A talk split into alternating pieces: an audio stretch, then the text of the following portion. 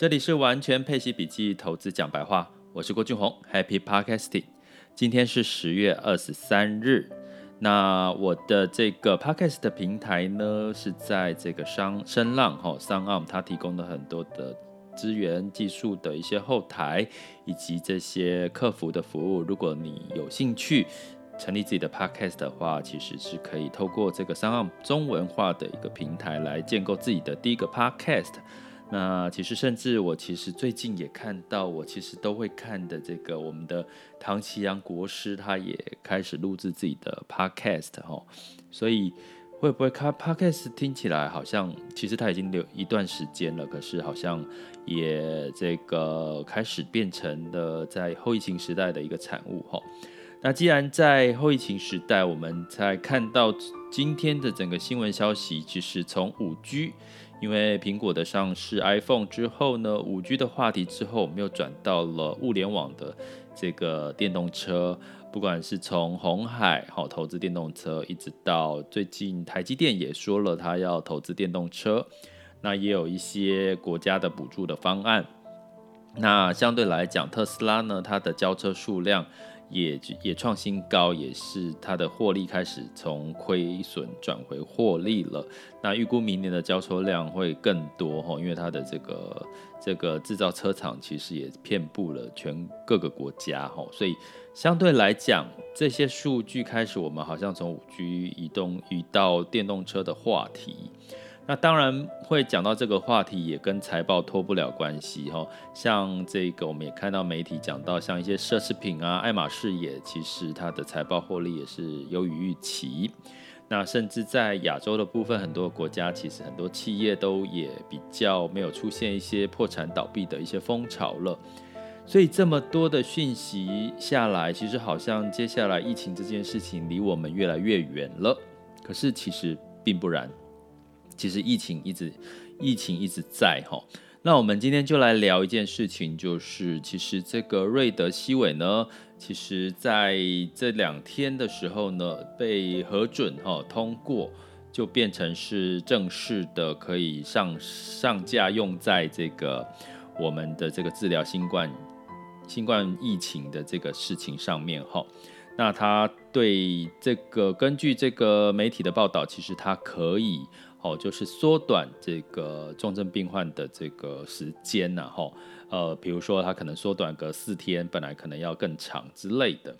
那以这样的一个情况来讲，我们就应该，其实你会发现疫苗已经好像慢慢接近，哈，这个是用用药哦，就是它已经发生了，呃，瑞德西韦就是它已经发生了状况的这个用药。那关键是你要让这个，呃，所谓的新冠。疫情呢，甚至病毒慢慢的消失，或是减到最低。其实关键是在于你现在可能一个人传一个，好，一个人如果发生了，可能一个人传很多个，慢慢从一从一百个人里面，可能传染率。本来是一百个传一百个，后来变成一百个传十个，其实这样子的疫疫情就会慢慢的一个呃衰减吼。那相对来讲，这个跟什么有关系？其实就跟疫苗有关系吼。那我们可以回顾一下，我们从这个年初的时候呢，因为疫情的发生，我们开始做的是什么筛检嘛哈？我们做快筛去了解目前的有多少人。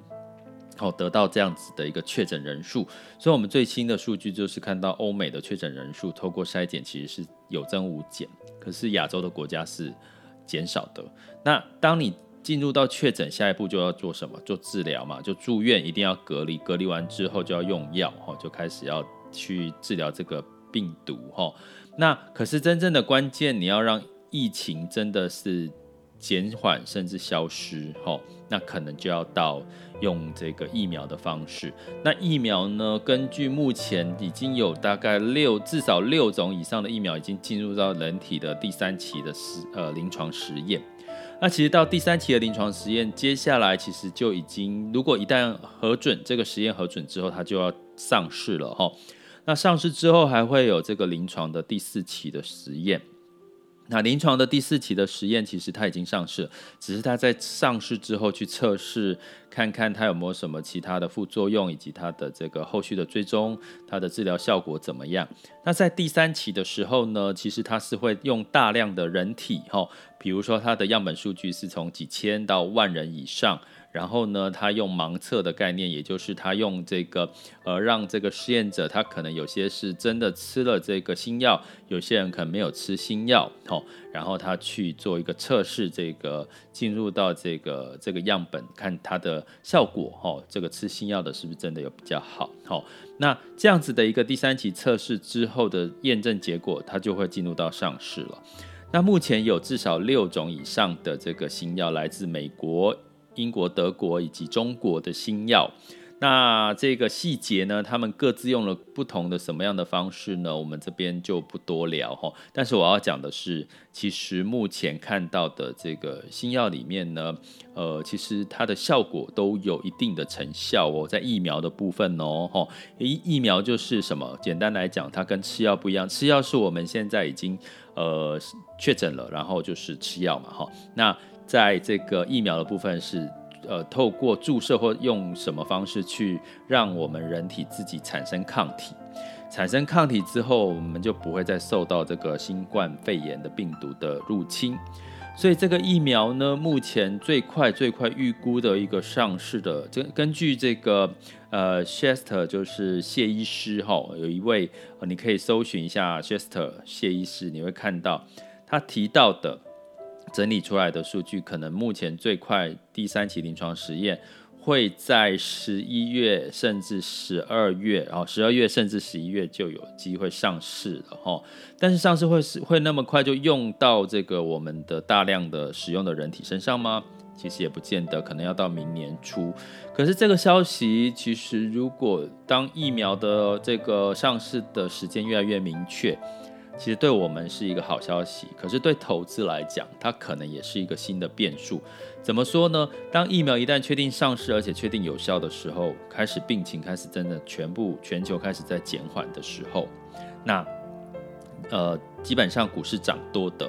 可能某种程度，因为开始，而美国可能不需要做一些货币宽松的政策啦，不需要让这个利率维持的那么低，可以因为通膨物价的关系，可以可能让这个物价呢，呃，利率稍微稍微微微幅的往上走，甚至公债的殖利率呢也开始慢慢的往上走，所以资金呢就会从股市一部分呢。风险性的资产回到了这个债券或者是这个货币，哦，美元货币里面，所以这整个市场的整个修正也会开始反转。所以其实很微妙的是，其实就我们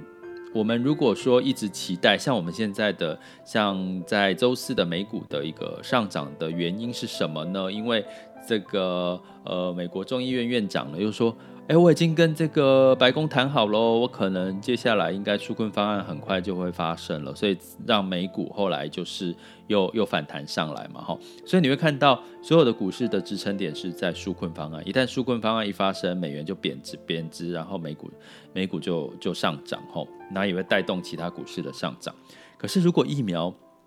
一旦确定上市了，用在人体了，明年初上半年开始大量用在人体，然后疫苗真的疫情真的就减缓了，或者是慢慢已经消退了，那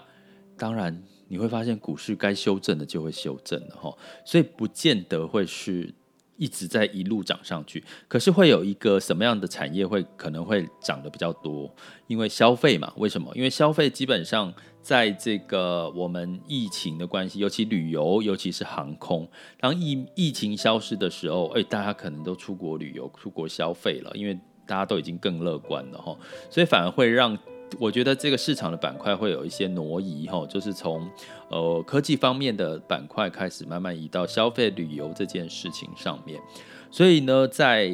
市场的观察重不重要？当然很重要了，哈，因为资金的流动、基本面以及信心面，其实这些都会因为疫苗的上市，可能会让我们的这个。转换的状况哈会比较明，会会会比较的快速哈，快速的变化这个板块的挪动。所以呢，在现在如果疫苗还没有发生的时候，我们端赖纾困方案以及这个美国总统的选举选举的结果，所以你还可以稍微乐观的预期一下，可能纾困方案成立之后，你的美股可能有可能再继续往上走哈。但是如果在疫苗一旦确定上市用在人体是有效的，然后疫情已经快速的减退的时候，你可能就要慢慢的去留意，你要调整一下你的资产配置了。比如说什么资产配置？比如说在景气复苏的阶段，债券的比重可以拉高一些了，因为其实企业就更乐观了嘛。吼，那企业更乐观，可是股市涨多了，其实期收益高收益债或新市场在某种程度反而就更有这个逢低买进的买进的一个吸引力。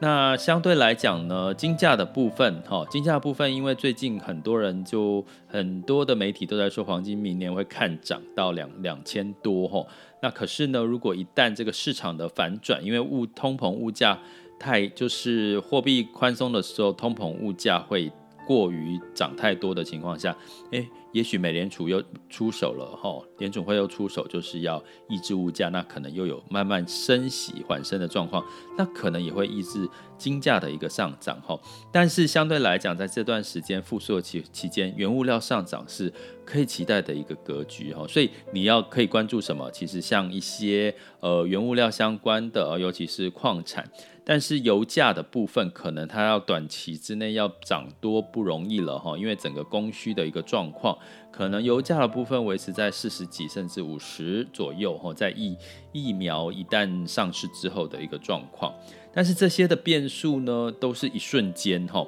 所以我会建议在大家在第三、第四季的时候，真的要好好去关注几件事情。第一个，疫苗研发的进度跟状况。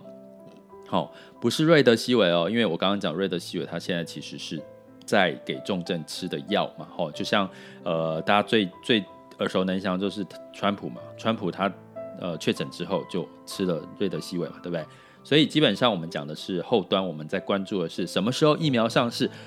让我们注射或者是用其他方法产生自己产生抗体，这样我们才能对这个新冠肺炎的病毒产生免疫力。所以呢，这件事情是相当重要的。那因为时间的关系，Podcast 没有办法讲得太深入或者是太细，所以如果你们想要哦，想要听到整个比较对于新冠肺炎疫情疫苗以及细节，以及当它反转之后，我们可能要注意的市场上面的一些变化，那就请你进入到我的网校哈，school 点 happy to be rich dot com。然后我的这个每周学习主题，我这一集呢，我就会讲探讨这个深入探讨这个部分的一些影响跟一些可能的分析。那但但是要跟各位提醒一下，因为这个这个深入的报道呢，我是针对网校的一个呃课程的学员哈，购课的学员。那如果你有兴趣的话，也可以了解一下我的陪伴式理财的这个相关的一个学习课程，甚至它的服务的细节哈，相信对你们在长期一个陪伴式的学习理财都会很有帮助哈。那什么叫陪伴式理财呢？我给他一个简单下一个定义就是。当你在投资理财遇到恐惧，或者是害怕，或者是不知道接下来的方向是什么的时候，你需要有人给你一些提醒，或需要有人听你说，或者是有人告诉你一些什么样子的一些重点的时候，我会告诉你：“Hello，我在。”那这样子的。讯息呢，你就可以很清楚的去掌握现在市场上面的可能，接下来可能的变数，或者是你可能该注意的一些地方喽。接下来进入到我们的二零二零年十月二十三日全球盘势轻松聊。那么，在这个美股周四呢，它尾盘是收涨了零点一九到零点五四。那原因是这个可能大释出的这个纾困方案呢，有可能会成真的乐观的一个态度。那再加上这个上周的失业金的请领人数下降到七十八点七哈，呃，降幅是超过预期的嘛，让大家对整个复苏的状况是觉得更乐观的。不过要留意的是，美国的确诊人数其实也是一直在增加的哦。那在欧股的部分是下跌后，那下跌的原因当然是疫情的关系，但是因为又有提到了可能又要对企业做十亿英镑的纾困的援助，所以让跌幅有点缩小哈。那整个欧洲泛欧是下跌了零点一四，德国下跌了零点一二，那英国是上涨了零点一六。那在亚洲的部分呢，台湾股市周四其实是收涨的哈，创新高。不过呢，在来到一千九百多点了哈。那不过呢，在今天的这个市场呢，我们来稍微看一下哈。今天现在时间是早上十一点二十九。那目前台湾加权指数是下跌的十三点六，呃，来到一万两千九百零三。那当然原因是现在的量哈，成交量还是不足了哈，还是不够多去支撑它往上。那当然就是观观望周六了，因为周五明天就周六了嘛，对不对？纾困方案，美国纾困方案，那你要赌哪一方呢？好，你就可以自就我们可以来观察一下，当做一个学习的一个方方向哈。那另外就是十一月三号，就是下周就是美国总统选举的结果了。目前市场是预估是是那个川拜登获胜的哈，但是我们就来看一下，那详细的预估拜登获胜之后的分析结果，也是在我们的每周热点学习课程里面。那如果大家有兴趣的话，可以上我的网校 school 点 happy to be rich dot com 去呃查看一下哈。那在这个像这个。呃，上证指数相关呢，其实是都是这几天其实是下跌的哈。A 股其实是跌多于涨，好，那香港恒生指数呢是上涨零点一三到零点零七。不过 A 股在跌什么呢？其实我觉得是因为它成交量呢也不足了。那另外一个原因就是，其实蚂蚁金服其实这是一个非常重要的一个事情，互联网金融的一个大的一个。呃，独角兽哈，它基本上呢，呃，目前是要核准在科创板上市了哈，就 A 股的科创板，还有在香港恒生的这个部分 IPO 也是要上市了，预计都是在下周的时间，